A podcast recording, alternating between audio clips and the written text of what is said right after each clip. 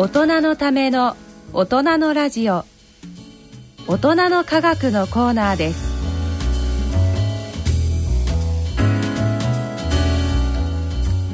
皆さんご機嫌いかがでしょうか？鈴田春奈です。ご機嫌いかがでしょうか？東京大学政策ビジョン研究センターの山野博子です。このコーナーでは日経サイエンス発行人の吉川和樹さんに特集記事を中心にお話を伺ってまいります吉川さんよろしくお願いします。よろしくお願いします。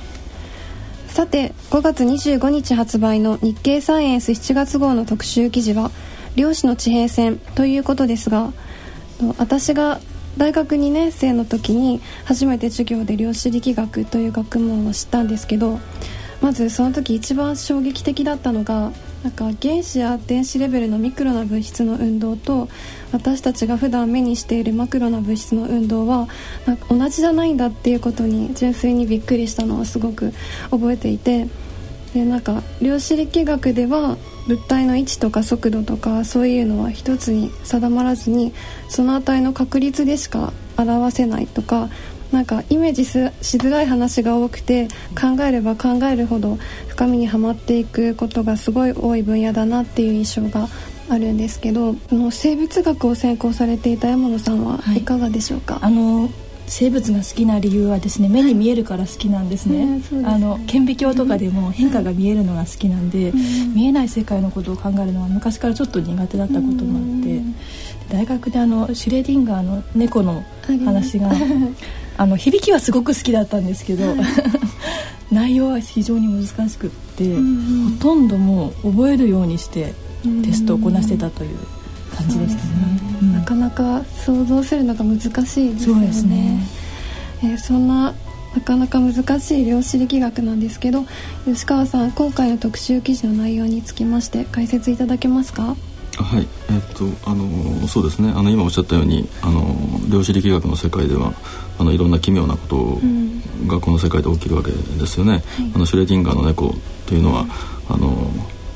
その箱の中に入ってるその猫が、うん、まあ、生きてると同時に、あの死んでいるというふうに、あの言ってみたりとかですね、あのあるいはあの、えっと、量子テレポーテーションととかっていう言葉を聞かれたら、あのことあるかもしれませんけどもそのテレポーテーションですから、まあ、その離れたところにある2つの、えー、粒子がですねお互いにあの影響をそのその与え合うとかですね、うんまあ、そういうあのき、えー、奇妙なことが、まあ、いろいろとあのあるわけですね、うん、それでまあ非常に分かりにくいと言われてるんですけれども、その分かりにくいその理由の一つとしてですねあのえっと、量子力学を表現しているその式あの、数式というものがですね、あのその物理的なその意味が非常に分かりわからないということが、うん、とあると思います。あの、物理的な意味がわからないというのはどういうことどういうことかというと、あの例えば普通の物理学の運動方程式みたいなものはあの例えば質量に加速度をかけると、うん、あの力になる、うん、F イコール MA とかですね、うん、そういう式がありますけども、それぞれその式にはその物理的なこうあの意味があるわけですよね。ところがその量子力学の場合には、えっと、まず数学の式がボンと出てきて、あのその式自体が何を表しているかがよくわからないと。で今言ったその運動方程式とか、まあ、アインシュタインの相対性理論とかですね、うん、そういうのは少なくともその式に書いていることが、うん、あの実験で確認ができるような形で、あの書いてあるんですけども、あの量子力学の場合には、その理論の式はまあその数学の式から始まって、その意味のわからないところからスタートしていると。というわけであの非常にあの非常に正確に、えーと、その量子力学の式を使うと、あのミクロの世界が記述はできることは分かってるんだけども、うなんとなくこの量子の世界っていうのは、あの専門家でもあまりちょっと理解したという気分になれないというかですね、あのそういうのがえー、とあるわけですね。でまあそこでまあそういう量子力学分かりにくいものをどういうふうに理解したらいいだろうかというのがあの今回のテーマで、あのその最初のきあの記事はですねあのえっと、名古屋大学教授の谷村翔吾先生に書いていただいてあの記事なんですけれども、えっと、さっき量子力学に出てくる式というのが抽象的では分かりにくいと言いましたけれどもその谷村先生は、あのその式に出てくるその抽象的な数学の概念こそがと量子の世界の、まあ、本質そのものではないかという、というふうに考えてるんですね。それで量子力学のその式にその直接物理的な意味を与えるようなことはしないけれども、その抽象的なその数学的な性質からあの物理現象がどうどういうふうに出てくるのかということを、まあ、追求している方なんですけれども、まあ、あのそういったことをかあの書いていただいてるんですよね。でまあその中で一つあの話題にしてるのがあの、えっと、野球原理と呼ばれるものなんですけれどもね、あのえっとまあ、野球っていうかあのまあえっと、日本のプロ野球で言いますと、まあ、ジャイアンツファンの人がいて あのその人があのその巨人の試合を、えっと、観戦した場合と見なかった場合とで試合の結果が、あの変わるだろうかという話なんですよね。まあ、例えばあのあるいはその先日のサッカーのあのワールドカップ出場が決まった試合を自分が見たかどうかで結果に違いが出るかどうかということなんです、まあ、常識的にはその試合をその、えっと、見ても見なくてもですね結果にあの違いが出るわけはないんですけれどもね。で、まあ、これ一応あの野球原理というふうに言うんですけれども、あのこれはその野球の世界ではあの、えー、そう正しいんですけれどもミクロの世界になると,、えっとそれ、まあ、量子力学の世界になるとそれが当てはまらない。えーまあ、そういう不思議なつまり、えーと、観測するかどうかによってその結果が違ってくるというなことがですねあの量子力学に出てくるんですけども、それがその今回のこの記事ではですねあのその最初に出てくる式から、うん、あのそういったことが導き出されるのだという話が、まあ、あのえっと展開されているんですね。それでこれに対してですね、えっと、2, えっと、2番目の記事これはあの芝浦工業大学の木村源先生の記事なんですけれども、まあ、量子力学がやっぱりその抽象的な数学のままの状態から始まったままじゃ納得できないという考えを持ってらっしゃって。えー、出発点を変えてその物理的やはり物理的にこう実験ができる原理から、うん、あの出発ししましましょうということを、あのえー、と主張されてるんですね。まあ、もちろん物理のある原理からスタートをして、今の量子論が言ってるようなことを全部あの導き出すことができたらまあまあそのみんな量子論がなんとなく分かったという思えるんではないかと。じゃあそのえっと、何からスタートしたら、えいいでしょうかということでこの中であの一番有望なものとして紹介されているのが情報の原理。情報ですね。そこからスタートして、まあ、情報というのはその物理で基本的に説明ができるのでそこからスタートをして、そこからその量子力学をあの導き出すというアプローチが注目されているというお話なんですね。それでまああのその出発点となるあの情報の原理というのが、まあ、いくつかあの提案されてるのがあってあの、まあ、具体的にはちょっと難しいんですけども、うん、まあやっとこれこれこういうふうな情報処理ができるとか、あのできないとかですね、うん、そういう、まあ、原理的なものがあるんですけれども、まあ、そこからあのスタートして、えーと、と量子論を引き出していくという話なんですね。まあ、実際にはあの、えーそういうところからスタートをして量子力学を丸ごとあの説明できるようなとこまで、ままでは行ってないようですけれども、あのまあ、仮に、まあ、かなりこう、えー、と研究は進展してて、まあ、本当にそういうことができればですねあのあの量子力学の風景がだいぶ変わっていくんじゃないかというお話ですね。それからまあ、これに対してですねあのあ3番目の記事はですね、はい、えーとまあ、アメリカの物理学者の、えー、フォン・ベイヤーさんという方が、まあえーと、今まで言った2つの数学からスタートをする。あるいは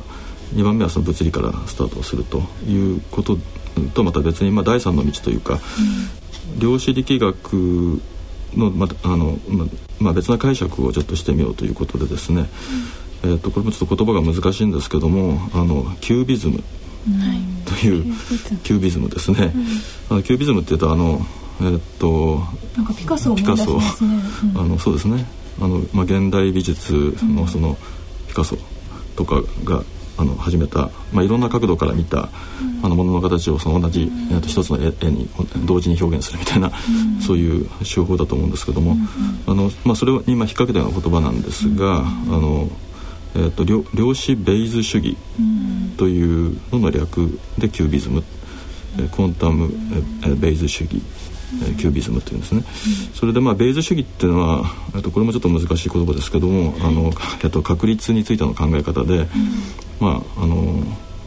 まあ、よく主観的な確率と言われることもあるんですけれどもその、うんまあ、あることが起きると思われることのその信念そういうふうに思うというかその信念の度合いど, まあ、どんだけそのあることが起きるっていうことを確信しているかの度合いによってあの変わってくるようなそういう確率のことなんですね。うん、あのそれであのこのフォン・ベイヤーさんの説明によるとですねあの量子力学のにおける数学というのはその、まあ、観測されているその物体ではなくて観測する側の人間の えー、そその法を語っていると、に考えると納得できると、まあ、それをキュービズムっていう言ってるんですけどもあのつまりあの量子力学のその例えば波動関数みたいなものが人間の心を記述をしているという言い方をしてるんですね。それであの有名な、まあ、そのシュレディンガーの猫の話で言いますと、まあ、その箱の中にその、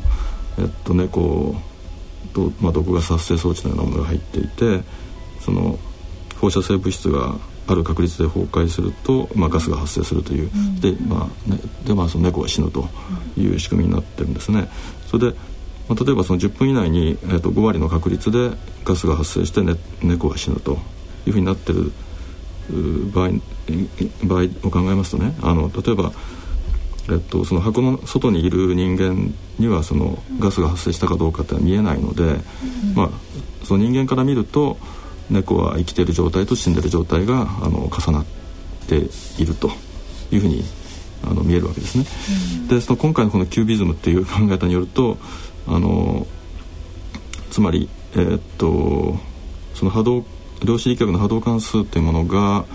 うん、えー、っとその測定される側つまり毒ガス発生装置のようなものではなくて、うん、測定する側、うん、あの人間、あるいはあるいはそのここではその人間だけじゃなくてその猫の側にもそういうものがあるというふうに考える、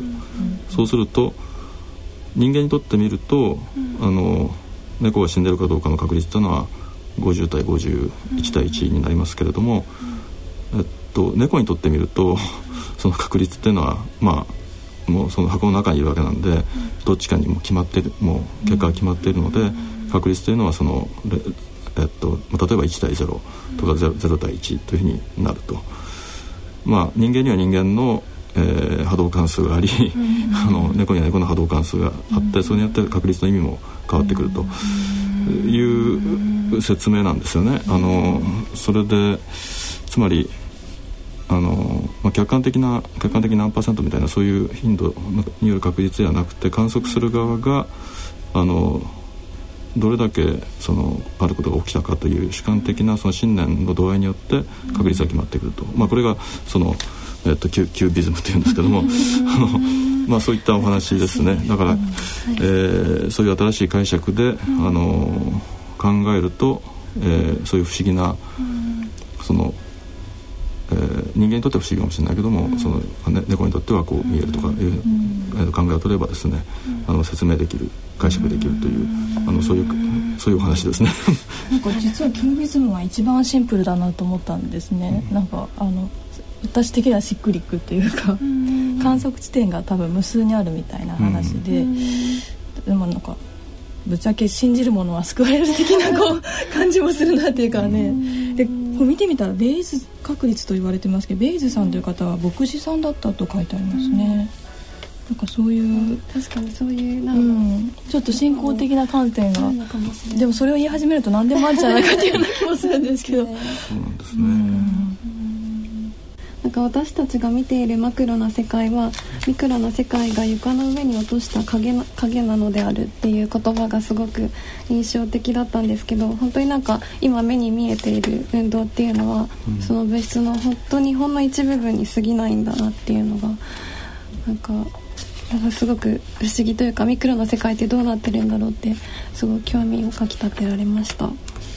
そうですね、あのまあ、その量子力学というものが誕生したのが、まあえっと、20世紀の前最初の頃、まあ、それからも100年ぐらい経経とうとしてるわけですけれども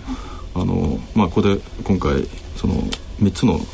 これあの3つともそれぞれ違う考えなんですね、要するにどうどう解釈するかという意味においてはね。だからあとまだそれぐらい経っていてもあの要するに量子力学がおそらく正しいだろうという、あの応用する上では非常に正しいだろうということは、あのみんなみんな認めてるんだけども、その解釈という意味で言うといまだになんかいろんなあの見方があってはっきりしあのしてしていないと、うん。なんもやもやしてると。そういうあのことが続いているというのは、まあ、なんというか非常に、まあ、面白いというかですね。あのまだそういう段階なんだなというあの感じがしますね。ありがとうございます。えー、さて最後に次号8月号の特集記事についてご紹介いただけますか？はい、あのえっ、ー、と次号はですね、えっ、ー、とニュートリノ物理学についての特集を予定してます。うん、えーあのまあ、昨年はあの、えっと、ヒッグス粒子の発見という、うん、あの大きな話題、うん、ニュースがありましたけれども、まあそまあ、同じ、まあ、素粒子物理学の中でですね、あのまあ、ニュートリノというのが、えーまあ、ヒッグス粒子と並ぶぐらい、あのまあ、注目をされてまして、えっとまあ、それによって、まあ、そのいろんな謎が解明されることによってですねあの、えー、物理学の、まあ、例えばあの物質と反物質というものが、あのこのようにありますけれども実際にはその反物質というのはあんまりなくてその物質が非常に 多いという、まあ、これ一つの謎でなんですけどもそういったことがですねあのこういったニュートリノの研究なんかを通じてですね、あのえーと、かなり解明されようとしていると、あのそういう、まあ、特に日本,、えーと、日本のニュートリノ物理学の研究というのは世界的にも、あの進んでますのでそういった話も入れながらですね、あのそのニュートリノ物理学の最先端の研究動向を、あの紹介していくようなそういう記事を予定してます、すごい面白そうですね。ぜひ。読んでぜひ読んでみてください、えー、日経サイエンス8月号は6月25日発売となります。また次回のこのコーナーの放送は7月20日となります